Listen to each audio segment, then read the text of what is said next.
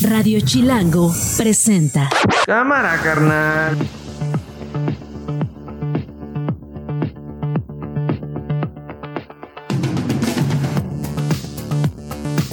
...16 de noviembre, es jueves, la una de la tarde... ...yo soy Nacho Lozano y esto no es un noticiero. Así suena el mediodía. La independencia de los jueces es la esencia del juzgador. Un juez que no es independiente es el mandadero de alguien, pero no es un juez realmente que fue muy injusta la manera en que fue tratada por el poder, que fue muy injusta la campaña negra que le hicieron desde las trincheras de mi partido, los propagandistas. Tu empeño, tu trabajo van a darte una gran satisfacción. Yo no te puedo decir que ganes, pero sí te puedo decir que des una buena batalla. Les he pedido el día de hoy que se comprometan con ustedes a generar las condiciones de estabilidad, de continuidad y sobre todo seguir siendo imparables.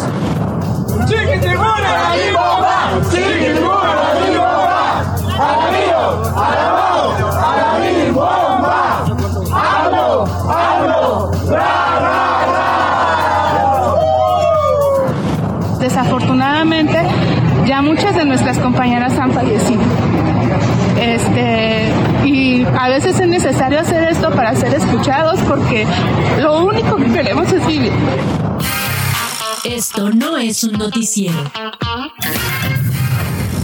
Bueno, estas voces y estos sonidos nos dan un norte de lo que tendremos hoy a mediodía, muchas historias que contar y hoy, ustedes saben, las contamos como cada jueves con Claudio Flores. Claudio, ¿cómo estás? Muy bien, muy contento de estar aquí contigo, querido Nacho. ¿Cómo le Siempre. para sonreír todo el tiempo? Pues mira, se me da desde chiquito enseñar la mazorca, me decían en la primaria, el mazorcón, güey. El mazorcón, es que tienes dientes parejitos y sonriendo mucho. Bueno, hay un relajo en el Aeropuerto Internacional de la Ciudad de México. Quienes nos están escuchando y se dirigen a la Terminal 1, por favor, escuchen a Rodolfo Dorantes.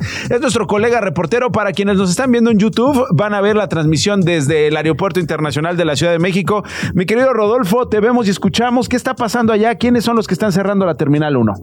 Gracias, qué gusto saludarte, Nacho. Efectivamente, pues son alrededor de 30 mujeres las que viajaron desde Michoacán hasta el Aeropuerto Internacional de la Ciudad de México con la única demanda de que sean escuchadas y que continúe su tratamiento del cáncer de mama. Ellos, eh, Nacho, eh, pues han mencionado que tienen pues varios meses precisamente buscando eh, la atención por parte del Seguro Social para que les dé continuidad a su tratamiento. Sin embargo, hasta esta hora y hasta este día no han tenido ninguna respuesta. Mencionaron que hace un año se reunieron con eh, precisamente la dirección del Instituto Mexicano de Seguro Social, sin embargo, pues no tuvieron una, una firma de, un, eh, de su minuta, todo quedó en palabra y pues ya pasó un año y hasta ese momento no se ha regularizado esta atención. Por ello, decidieron cerrar el acceso a la terminal 1 aeroportuaria, se encuentra precisamente frente a la puerta 2, empezaron alrededor de las 9.25 y de verdad que ha causado bastantes problemas sobre todo en los usuarios que vienen y que tienen programado algún vuelo, eh, ya sea nacional o internacional. Se está apoyando eh, precisamente con eh, patrullas de la Secretaría de Seguridad Ciudadana y también con algunas camionetas de seguridad privada que se encuentran aquí en el aeropuerto para transportar a los pasajeros que vienen del circuito interior. Ahí justo, justo estamos viendo en tu transmisión. Justo estamos viendo en tu transmisión dos patrullas que se están acercando. Eh, para quienes nos siguen en radio, se los describo. Son dos camionetas pickups en la tarja, digamos. La batea. En la batea vienen los pasajeros y ahí se están bajando con su maleta. Ahí se están bajando los niños, los señores, las señoras, están acercándose. Me imagino, Rodolfo, que los recogen en algún punto que es el último acceso vial para entonces acercarlos a la Terminal 1, que por lo que entiendo es la única afectada de las dos del aeropuerto. Yo creo que ya está el reporte. Tengo aquí la información que me mandó el propio Rodolfo por mensaje. La terminal 2 no está cerrada, solo es la 1 la que está cerrada. Y pues imagínate, hermano, o sea, si, si, si tu vuelo era la 1 y 10, esos que acabamos de ver ahorita. Ya lo perdieron. Esos que acabamos de ver ahorita, sí. pues ya perdieron el vuelo. Que es un poco lo que nos está pasando ciertamente con, con el asunto del, de, los, de los vuelos en nuestro país y en el mundo, que se complicó todo después de la pandemia, de que ya no sabes a qué hora es tu vuelo, pero no sabes a qué hora vas a volar, querido Nacho. Y pues sí, se cruzan también este tipo de ¿eh? temas. No, tienes tu vuelo a las seis, pero no sabes pero, a qué hora vuelas. No sé. ¿A qué hora es tu vuelo? Pero son varias horas, hermano, porque acabas de decir una cosa importante. Compras tu vuelo, no sabes si vas a salir a esa hora. Exacto. Dos, Compras ese vuelo con esa hora y las aerolíneas venden ese vuelo con esa hora y te mienten porque en realidad no están autorizadas esas horas por, el aeropuerto. Por el ejército, por la marina. Entonces es, eh, digo, tremendo. digamos, cuatro, cuatro usos horarios en la misma instalación aeroportuaria. Vámonos. Rodolfo Dorantes, estás por allá, mi querido Rodolfo. La T1 es la única que está bloqueada, la T2 no, ¿correcto? Así es, es la terminal 1 la que se encuentra bloqueada. Esta terminal que viene sobre el circuito interior, tomas eh, precisamente este puente para llegar hacia la puerta 1, 2, 3, 4, 5. Precisamente son prácticamente estas puertas las que están cerradas. Tenemos el corte por parte de seguridad pública en este lugar, pero ya está afectando bastante la circulación sobre el circuito interior. De hecho, notamos un desplazamiento lento desde el viaducto y hasta este punto. Así que definitivamente a salir con bastantes minutos de pues anticipación para evitar contratiempos y sobre todo, eh, pues poder perder el vuelo. Claro, mi querido Rodolfo, gracias por esta colaboración. Te mando un abrazo. Eh, Rodolfo Dorantes con esta, con esta cosa. Eh, pues sí, además este el shuttle de, de lujo, ¿no? Sí, bueno, pues un shuttle de lujo ahí en la, en la parte de atrás de las patrullas de tránsito. Ay, me treparon a la patrulla, pero no te asustes, jefa, es que está cerrado el aeropuerto. Pero hasta fotos están tomando las personas, hay que decirlo, ¿no? Este, cuando, cuando te tocan este tipo de situaciones, pues todos sacamos el celular porque creemos que hay que reportarle esto a la ciudad. Pero mira, hay una señora, estamos viendo una foto para quienes están viendo la transmisión en vivo, pues están viendo la foto. Para quienes no, nos escuchan en radio, se los describo. Una señora de la tercera edad. Sí pues ¿cómo la subes a una pickup? ¿No? Pues con mucha ayuda, la expones a que se lastime y luego baje y luego pues no es que sea de lo más cómodo estar sentado. Más la maleta. Más la maleta, más todo lo que... Y el estrés de que vas a volar, Nacho. Sí, que tú eres bien aprensivo, hermano. Tú me conoces. Yo no estoy para andar seis horas antes del... Pero si tu vuelo sale a la una de la tarde, tú llegas a las siete A mí no me hubiera pasado. Yo hubiera desayunado en el aeropuerto. Exactamente. Oye, pero tu vuelo es el miércoles. No me importa. Hoy es lunes y quiero estar aquí. Una noche en el hotel del aeropuerto para cruzar caminando. Sí, y es México, es la México Querétaro. Es un, vuelo México Querétaro. Entonces, pues sí, al final sales ganando. Eh, para los que están en la México Querétaro, eh, literal, estamos hablando de gente que está atrapada. ¿eh? Imagínate que vas con tu familia, que tienes hijos, hijas pequeñas y que te quedas atrapado 20 horas. ¿Qué haces con eso? tienes que regresar, tienes que ver cómo te, te pasas al otro, digamos, a la carretera de regreso.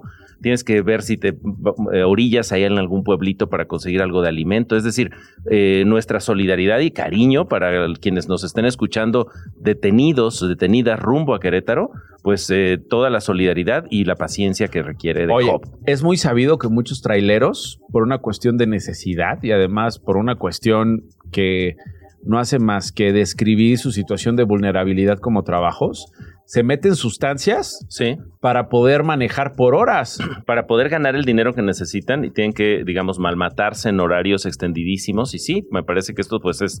Eh, que, te explote ahí, que te explote ahí la tacha parado. Y luego te explota la pipa. No, cállate. No, no, no. Eso es horrible, ¿no? Sí, ya ha pasado sobre Querétaro. ¿Te acuerdas?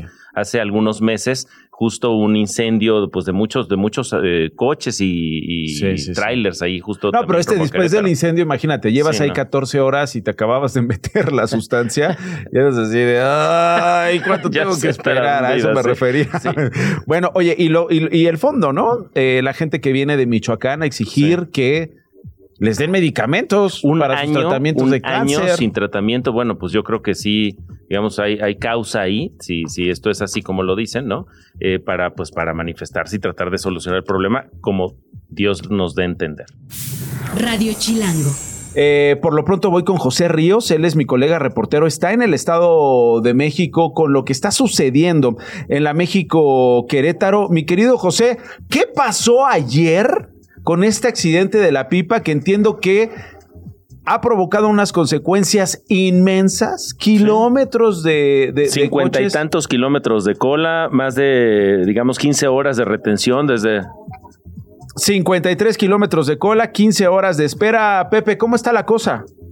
Pues ya vamos para las 24 horas eh, y pues hasta este momento Nacho pues básicamente eh, el tránsito hacia la ciudad de Querétaro pues se encuentra casi detenido. Hay una fila de más de 50 kilómetros en esta autopista provocada por como bien comentaban la volcadura de una pipa de gas LP la cual pues hasta el momento se están realizando los trabajos para retirarla el cual pues bueno es una situación muy fuerte el asunto del tránsito pero pues estuvimos a nada de que surgiera un accidente de magnitudes que pues no podríamos estar estimando en este momento. Así que pues la advertencia para las personas que se dirijan hacia el estado de Querétaro, porque la situación todavía sigue vigente. Estamos, como les comentaba, eh, a casi un día de que esta situación todavía no se resuelva, ¿no? Hay que apuntar que pues eh, hasta el momento Caminos y Puentes Federales están informando que se está realizando la vigilancia y los trabajos de retiro de esta pipa. Sin embargo, pues aún encuentra eh, el tráfico muy complicado en esta región para los que se dirigen a la ciudad de Querétaro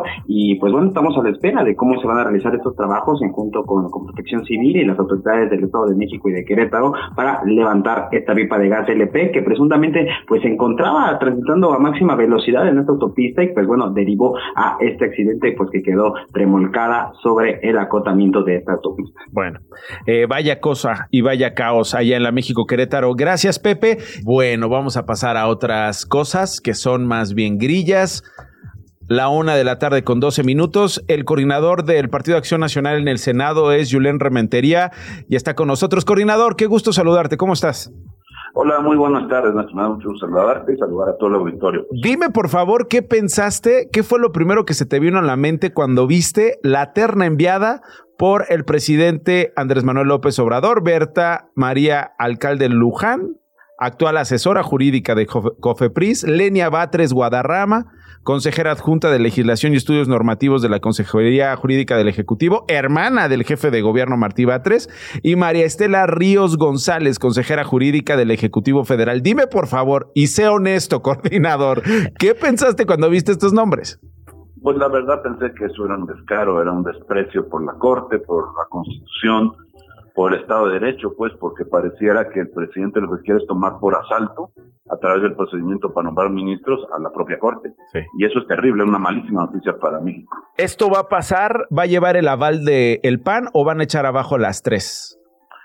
Mira, para echarla abajo necesitamos más que el PAN, pero yo creo que la oposición junta está totalmente en contra de este absoluto descaro, este absoluto exceso por parte del presidente que quiere convertir a la Corte en su oficina de trámites, en parte de su gobierno cuando es un poder autónomo. Entonces no creo que pase, pero ojo, ojo Nacho, porque si esta se rechaza vendrá una segunda. Si la segunda se rechaza, el presidente manda libremente. Sí, el, sí, sí, el, el, problema es que el diseño del nombramiento de los ministros pareciera que cuando se hizo, se hizo pensando en que el presidente propusiera pensando en que algún presidente pudiera proponer lo que realmente sería bueno para México. Yo creo que hoy eso ya quedó obsoleto y lo que tendrá que realizar en el futuro es ese método, porque no puede ser que caigamos en manos pues del presidente que ponga y disponga de la Corte en esta manera. O sea, tú dirías, coordinador, que esta terna no es lo mejor para el Poder Judicial o para México, sino es lo mejor para el presidente?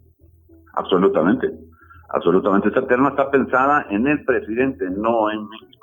Desde luego, pues, no hay más que ver los cargos. No se puede tener mayor cercanía en funcionarios que las tres personas que mandó. Y ojo, no tengo nada contra ninguna de las tres, pero no son, no son propias esas propuestas para que sean integrantes de la Corte. Pues claro que no. Ok, entonces el PAN no las avala y dices tú que eh, tienes eh, noticias o información de que tus colegas coordinadores de la oposición tampoco las avalarían. Has hablado con el PRI, has hablado con lo que queda del PRD, has hablado con los eh, senadores que se agruparon en este grupo independiente, ¿te han dicho cómo van a votar, coordinador? Pues mira, hemos tenido apenas unas reuniones informales, o sea, casuales, encontrándonos ahí en la sala de sesiones, porque esto sucedió apenas ayer.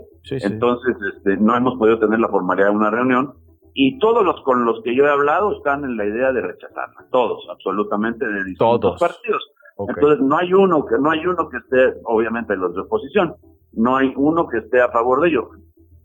eso es lo que me hace pensar que pues esta propuesta no caminaría porque se requieren dos terceras partes. Bueno, es lo que dice el coordinador del PAN en el Senado, Julen Rementería. Nosotros no vamos a avalar esta terna y por lo que has hablado, coordinador, con nosotros, coordinadores de oposición, tampoco avalarían esta terna. Efectivamente, ya nos decías tú, coordinador, lo que sigue después de un eventual rechazo de esta primera terna es otra terna mandada por el presidente Andrés Manuel López Obrador y si se rechaza nuevamente, entonces el presidente pues ya ni les pregunta y simple y sencillamente me puede nombrar a mí. Sí, sí puede nombrar a quien quiera. Oye, ¿y, ¿y, va a ser por 15 años o solo lo que quedaba para el ministro Saldívar? No, es por 15 años. está clarísimo, es por 15 años, no, hay, no hay vuelta de hoja, está establecido. Ok. Eh, y finalmente, por otro asunto, ayer vimos escenas eh, pues muy de colegas y muy de gente que se ha acompañado en luchas independientemente del partido. Pidió licencia a Xochil Gálvez como senadora para dedicarse a, su campaña como aspirante presidencial, coordinador, y ahí vimos a Malú Micher, ahí vimos a Alejandro Rojas Díaz Durán de, eh, echarle porras y desearle lo mejor, y además ser críticos con su propia bancada, eh, beneficiando a tu colega de, bueno, tu ex colega eh, en la bancada, hoy senadora con licencia, coordinador. Pues sí, mira, la verdad de las cosas que siempre en este tipo de grupos, más allá de las posiciones partidarias y ideologías, pues al final se termina construyendo alguna especie de relación personal y, de reconocimiento también al trabajo de los de enfrente. Yo en algunos casos, pues obviamente no comulgo con lo que propone Morena, pero en lo personal pues tampoco los puedo descalificar ni maltratar. Y yo creo que eso es justo lo que se manifiesta a través de Malú, a través de Alejandro Rojas, en donde pues, reconocen el trabajo hecho por Xochitl, porque para propios y extraños hay que decir, Xochitl ha sido seguramente, yo no he ido a la estadística, pero seguramente debe ser la, la senadora o el senador más responsable en el que no ha fallado una comisión, no ha fallado una sesión, ha estado presente, se involucra realmente estudiando en los asuntos, entonces no, no improvisa los temas porque los tiene estudiados. Y eso al final del día, un año tras otro, después de cinco años, pues es reconocido por propios extraños, cosa que pasó. Y ahí está, eh, en este caso por Morena. Ahora, la pregunta de los 65, coordinador. Llega Laura Ballesteros, que es la suplente de Xochil Gálvez, ¿correcto? Es correcto, y es integrante de MC. De MC. O sea, tú pierdes a un, un escaño. Sí, perdemos un escaño, pero vamos a ganar una presidenta. ¡Vámonos! Perdemos un escaño, pero ganamos una presidencia. Les damos un escaño por la presidencia, ¿cómo ves? Pues sí, no, pues yo lo que yo lo que me pregunto es si estos acuerdos de fórmulas no se deben replantear en un futuro, coordinador, porque pues esto sí te da en la torre. Lo que pasa es que, bueno, no mueve los números un, senador o una senadora, pero pero sí es verdad lo que es que sí, sí, hay corrimientos, claro que sí. Pues y bueno, la, la acomodo en comisiones, en las representaciones que tenía Xochitl y todo lo demás. Pero bueno, acuérdate que cuando llegamos al Senado llegamos en la alianza. Entonces, bueno, pues el PRD, digo, el Movimiento Ciudadano y PAN, pues ahí estábamos. Entonces, este, al final, pues es parte de esos acuerdos que se tenían, ¿no? Bueno, pues ahí está entonces. Eh, coordinador, gracias por tomarme la comunicación. Ya salimos de dudas de estas tres preguntas que yo creo que es la que, las que estaban rondando en la prensa esta mañana. Gracias, coordinador. Al contrario, muchas gracias a ti. Un saludo a todo el auditorio y muy buenas tardes para todos. Igualmente, imagínate, eh, Claudio, llegas, llegas al Senado, ¿no? Pues con tu compa y pues resulta que pues ya los tiempos cambiaron. Cambiaron. Y ahorita Movimiento Ciudadano pues nos pues gana una gana una senaduría. Bueno, y hay que decir, Laura Ballesteros es una figura que pues militó un tiempo en el PAN, se fue un tiempo al gobierno de Samuel García en Nuevo León. En el Verde también. En el, Verde. Buscando eh, la, eh, la alcaldía de Miguel Hidalgo y por de ahí la relación con Xochitl. Exactamente. Porque Xochitl ya ves que fue delegada. Y hay que decir que Laura es una, una persona, eh, por, lo que, por lo que se puede ver en sus redes, pues muy comprometida con las causas de movilidad. Veremos qué, qué papel juega digamos, en el ecosistema político del Senado, que vaya que tiene sus asegúnes, querido Nacho. Eh, feliz jueves, Nacho y Claudio. Ya mañana es viernes. Vénganse a Mazatlán. Yo invito los mariscos, dice Flor Estrada. Gracias, Flor. Vámonos. Rosy dice: Feliz jueves, casi viernes, a disfrutar el fin de semana largo. Ah, fin de semana largo. Yo sí, el lunes es 20 feriado. ¿Y ¿O qué? ¿Qué, significa eso? Que no vamos a trabajar. Ah, yo aquí voy a estar en vivo. En esto no es un noticiero. eres que eres heroico. Tú, porque también. Y Norma dice: Hola, Nacho excelente tarde de mis locutores favoritos. Norma, muchísimas gracias. ¿Qué te tomas? Y además también es de tus, eh, locutores favoritos. Muchas gracias. Bueno, Luis Mendoza Obando, eh, gracias por tomarnos la comunicación. Publicaste en el norte un texto que nos llamó muchísimo la atención sobre este argüende que se traen allá en Nuevo León, eh, que en algún momento tuvo Luis tres gobernadores al mismo tiempo, echaron abajo ya a Arturo Salinas como gobernador interior de Nuevo León, fue revocado por el Tribunal Electoral. La autoridad ahora ha ordenado al Congreso local reponer la designación siguiendo la Constitución. Teníamos un gobernador con licencia, un gobernador puesto por el gobernador con licencia, un, gobernador, patito y un gobernador puesto por el Congreso. ¿Qué está pasando ahí, Luis? ¿Qué está pasando? Bueno, yo, yo ya quiero ser también gobernador interino. Mira, yo ya me propuse como, como ministro de la Corte, porque ya ves que si caen dos veces la ternas, el presidente puede elegir a cualquier persona. Tú, gobernador de Nuevo León, yo, ministro de la Corte. ¿Cómo ves, Luis? No, a este paso es lo que queda. ¿Qué está ocurriendo en Nuevo León? Pues es, un desastre absoluto. Que el, el génesis está en dos lugares, ¿no? Uno, en el delirio de Samuel García por tratar de llegar a la presidencia, y la otra parte, pues es la, la animadversión absoluta que se tiene el PRI y el PAN con MC. Entonces, cuando por fin le dan la licencia a Samuel, que arranca el 2 de diciembre y dura hasta el 2 de junio, que se va este, probablemente como candidato presidencial de Movimiento Ciudadano, tienen que nombrar un gobernador interino. El Congreso nombra a Arturo Salinas, a sabiendas que Arturo Salinas ya era el presidente del Tribunal Superior de Justicia, es decir, tapa un hueco haciendo otro. A su vez, Samuel lo que quiso hacer es nombrar a su secretario ejecutivo, a Navarro, pero no quiso la aprobación del Congreso. Ahora sí que, que lo nombró porque él quiso y ya. Por sus tanates. Y entonces, exactamente, la Suprema Corte le corrige este, la plana a todo mundo y hace un llamado a tener tantita madre. Y ahora el Congreso tiene que pues volver a nombrar a alguien. ¿Cuál es el problema?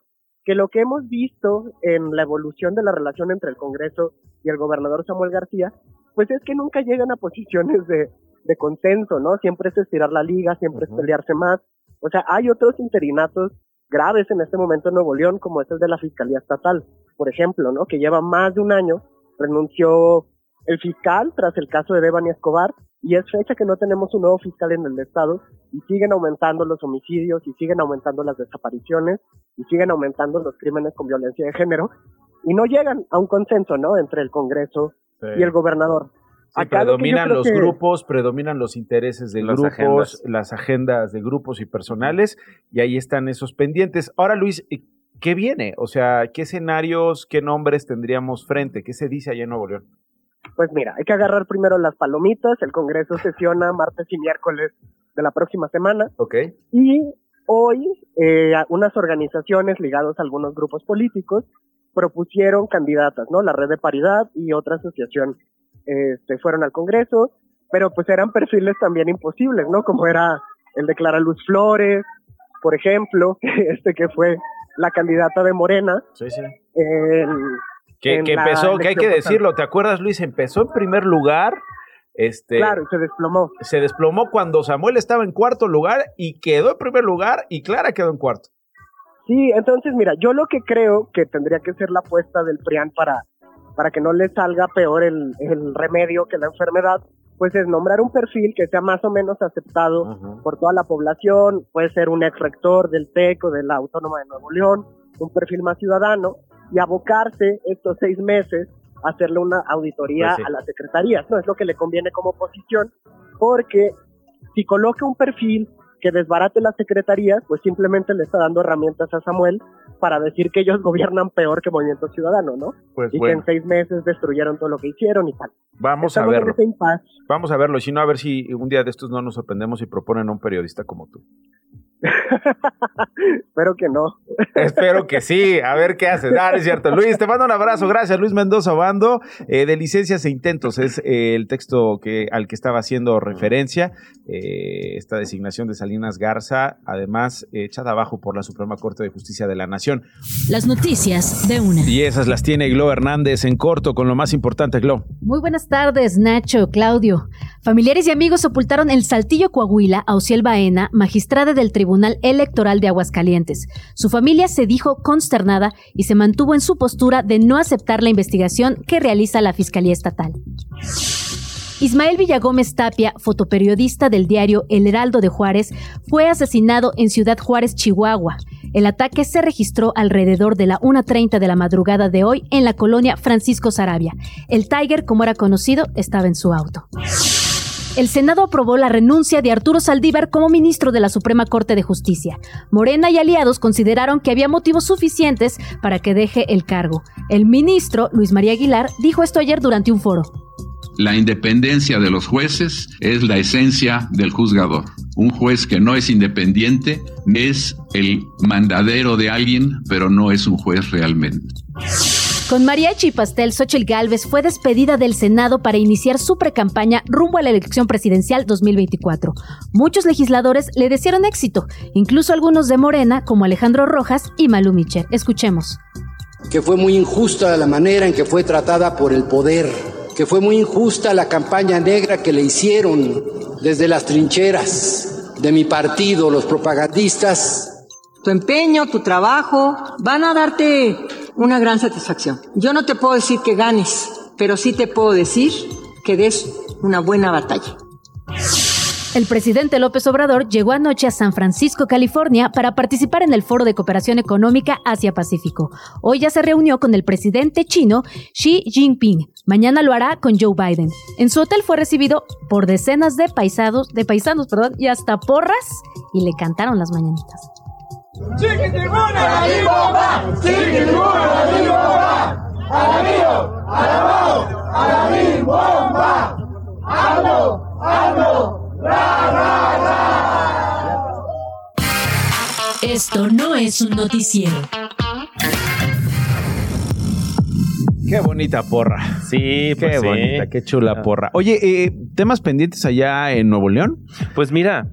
Vaya que este caos, querido Nacho, también genera consecuencias. Ahí, el día de ayer, seis instituciones de, Nuevo León eh, se generan un comunicado quejándose de que, derivado de la salida, digamos, de, Samuel García, eh, pues se detuvo el depósito de los recursos económicos necesarios para el pago de nómina de seis instituciones en Nuevo León. La quincena de ayer. No, les cayó la quincena ayer. ¿Qué se siente cuando no cae la quincena? Es que, es que eh? cuando se meten con híjole, quincena es bien duro, ¿eh? A mí hasta se me enchina el cuero de pensar. El Congreso del Estado de Nuevo León, el Poder Judicial del Estado de Nuevo León, la Fiscalía General de Justicia del Estado de Nuevo León, la Auditoría Superior del Estado de Nuevo León, la Comisión Estatal de Derechos Humanos Nuevo León, el Instituto Estatal de Transparencia, de Acceso a la Información y Protección de Datos eh, Personales allá. Con sendas firmas, sus, sus, las cabezas de estas seis instituciones firman el mismo comunicado, Nacho. ¿eh? Las instituciones aquí representadas hacemos de su conocimiento que en un acto sin precedentes, el gobierno del estado de Nuevo León, por instrucciones del C. Samuel Alejandro García Sepúlveda, hoy gobernador con licencia y aspirante presidencial, detuvo el depósito de los recursos económicos para el pago de nómina correspondiente a la primera quincena de noviembre del presente año, afectando con esta decisión a más de 7 mil empleados. Es lo que dice, entre otras cosas, el comunicado de prensa. Híjole, meterse con las quincenas. Es una pésima estrategia si vas rumbo a una candidatura presidencial, Nacho, pues patear ahora sí que a, más de 7 mil votantes y sus familias. ¿No? Duro.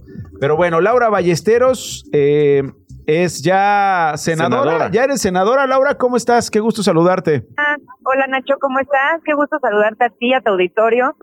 Pues ya, senador en suspenso, tomo protesta la semana que entra, el miércoles. La semana que entra. Y estábamos hablando con el coordinador del PAN en el Senado, Julián Rementería, que dice, pues perdimos una, vamos a ganar una presidenta y tú obviamente pues te vas al grupo parlamentario de Movimiento Ciudadano, a pesar de que la posición era de Xochil Gálvez, que es, la, digamos, la, la, la senadora titular, eh, tú la suplente, ella se va a buscar la candidatura presidencial, tú llegas y te sumas a Movimiento Ciudadano, ¿no?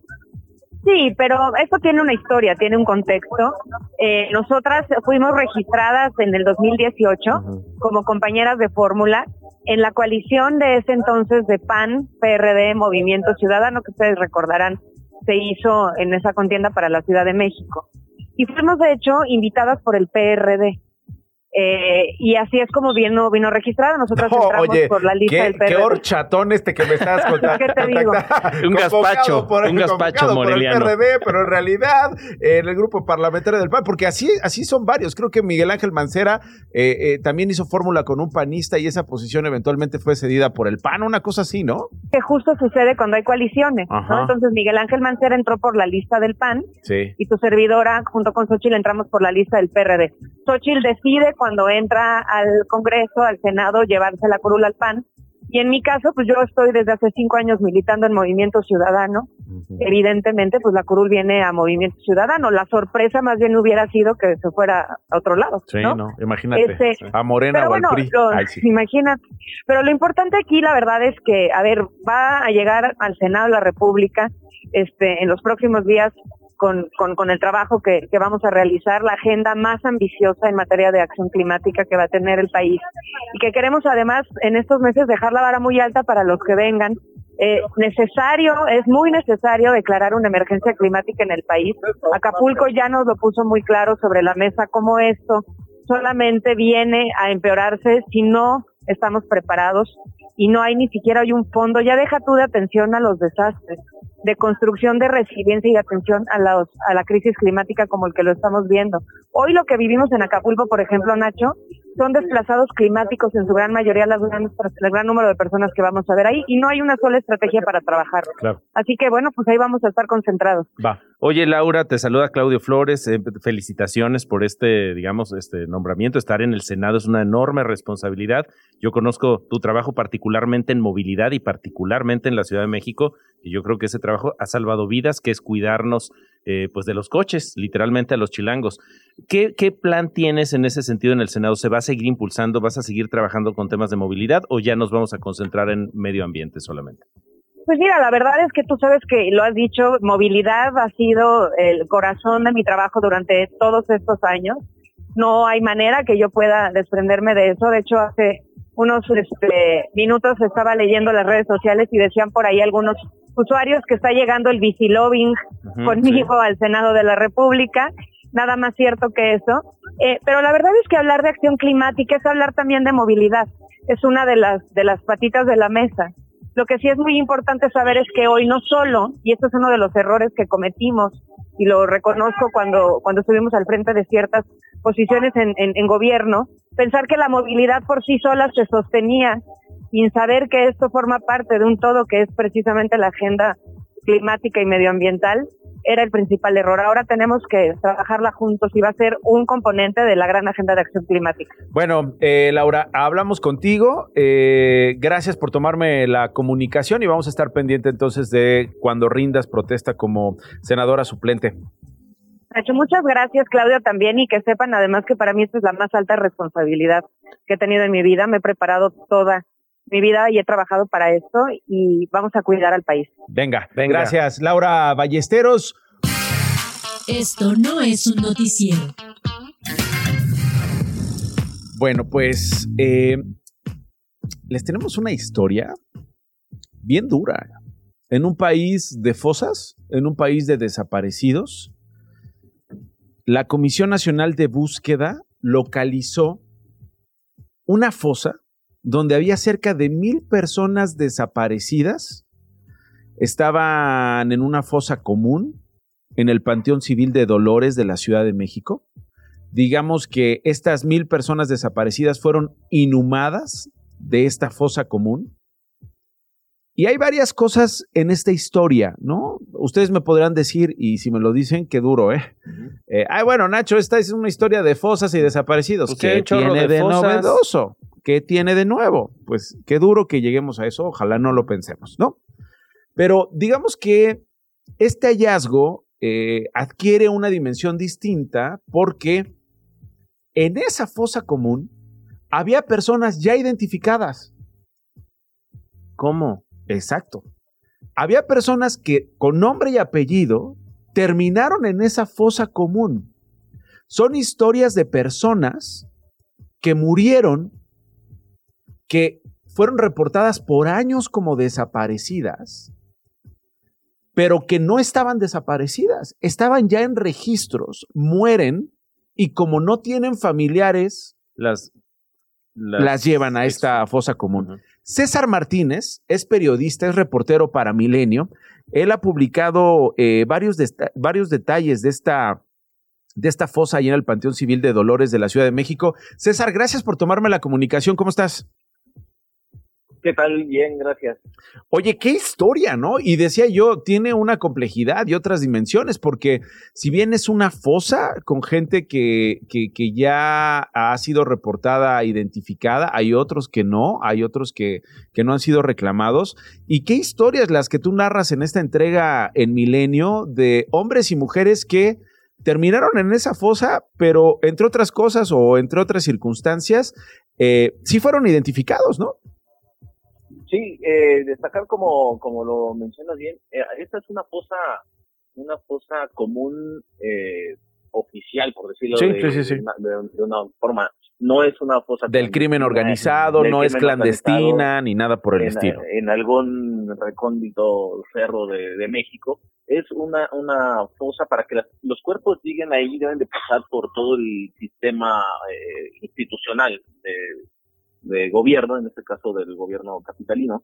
Eh, y sí, la, la, más de la mitad, eh, el, el, ahorita te digo, el 56% de los cuerpos que están inhumados están plenamente identificados, ¿no? Mm. Hasta septiembre había 14.790 cuerpos ahí inhumados, eh, y más de la mitad están eh, plenamente identificados. Eh, es algo que hasta muy poco tiempo nos podía pasar a cualquiera en la familia, ¿no? Y esto, eh, pude hablar ahí con el director de operaciones de búsqueda de la Comisión Nacional de Búsqueda, Javier Yankelevich, y me explicaba que esto es producto de una falla institucional, eh, donde la, los organismos, las instituciones no se comunican entre sí la información, mm. y mientras los familiares están preguntando... Oye, pero qué grave, César. Porque exacto, los familiares están buscando a sus seres queridos y por un asunto de burocracia, no sé si de negligencia, pero claramente de ineficiencia institucional, estas familias puede ser que hoy sigan pensando que están desaparecidos, o siguen llorando a sus familiares. Claro, lo que hizo la comisión fue eh, digitalizar los registros del Panteón Civil de Dolores porque estaban a mano. Entonces, desde el 2000 o sea, no, con un registro a mano en libretas no puedes hacer un cruce masivo de información. Dedicaron más de dos años a digitalizar estos, eh, estas entradas, estas 14 mil entradas, y ya una vez con el archivo digital están empezando a hacer los cruces y están saliendo muchas personas que están en el Registro Nacional de Personas Desaparecidas ahí en, en el Panteón Civil de Dolores. Ahora, César, decías tú, de 2002 a la fecha, 14.790 cuerpos han sido inhumados, es decir, sacaron los cadáveres, eh, 8.327 ya identificados, esto representa el 56%. ¿Qué con el 44 restante? El 44 restante, eh, pues no, no, no, están ahí inhumados, pero no tienen una identificación. Eh, esta, esta identificación eh, no es una identificación que haga la Comisión Nacional de Búsqueda, es una identificación que hacen las autoridades. Eh, cuando un cuerpo es encontrado en cualquier punto de la ciudad, llega el agente eh, policíaco, avisa al Ministerio Público y en muchas ocasiones tiene su identificación o eh, después el cuerpo va al INCIFO, el INCIFO puede eh, localizarlo, identificarlos. es en este proceso donde donde se logra la identificación. Por falta de, de, compartir los datos, eh, no se llega a notificar a los familiares eh, correspondientes y es cuando los cuerpos van a la fosa común.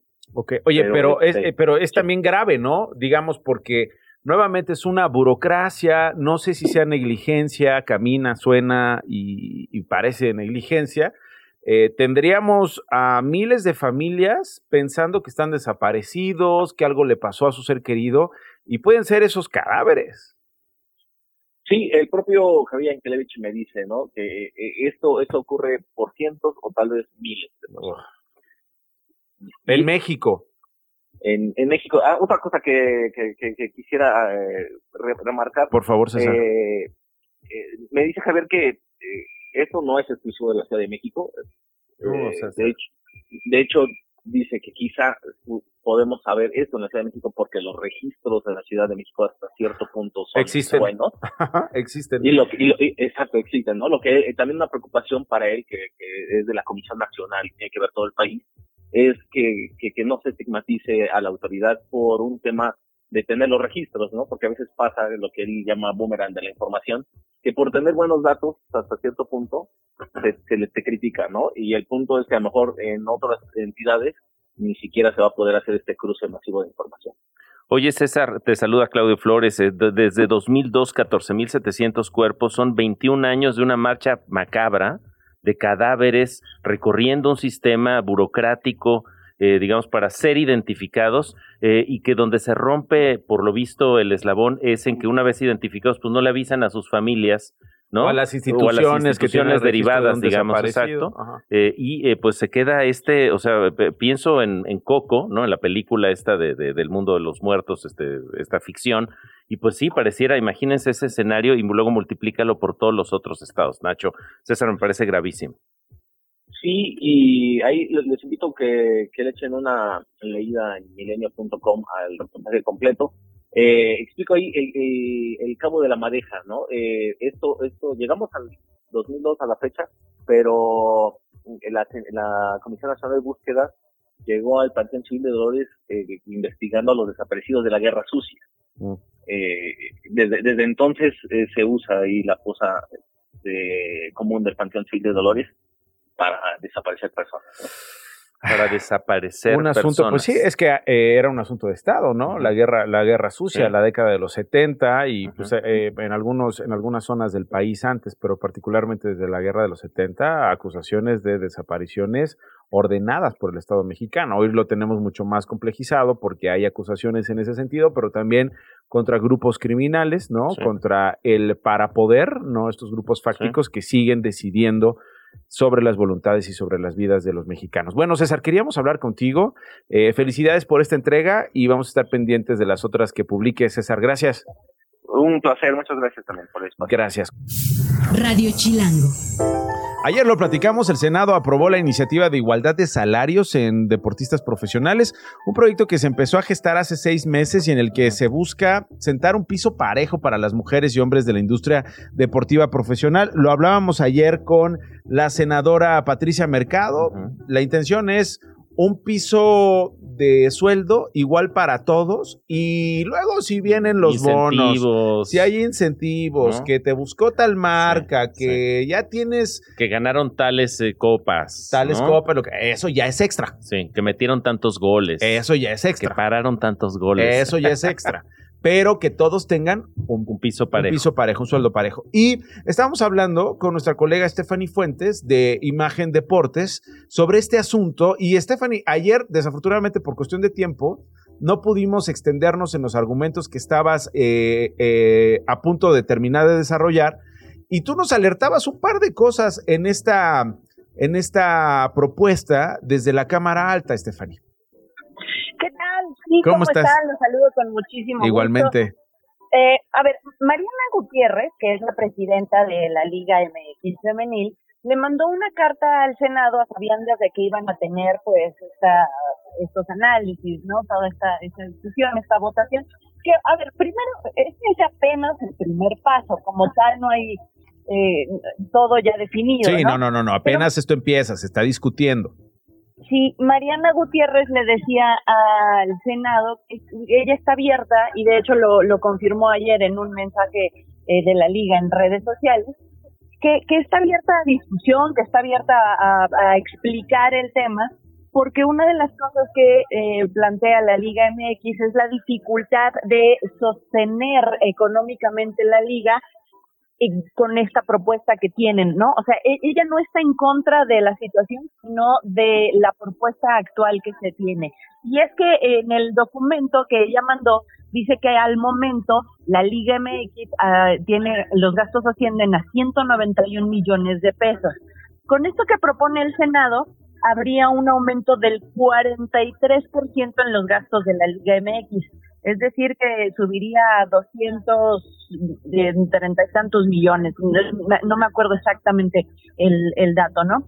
Pero sí es un 43% el incremento. Y eso haría inviable la liga. Es decir, los clubes de la Liga MX no pueden mm. sostener ese gasto.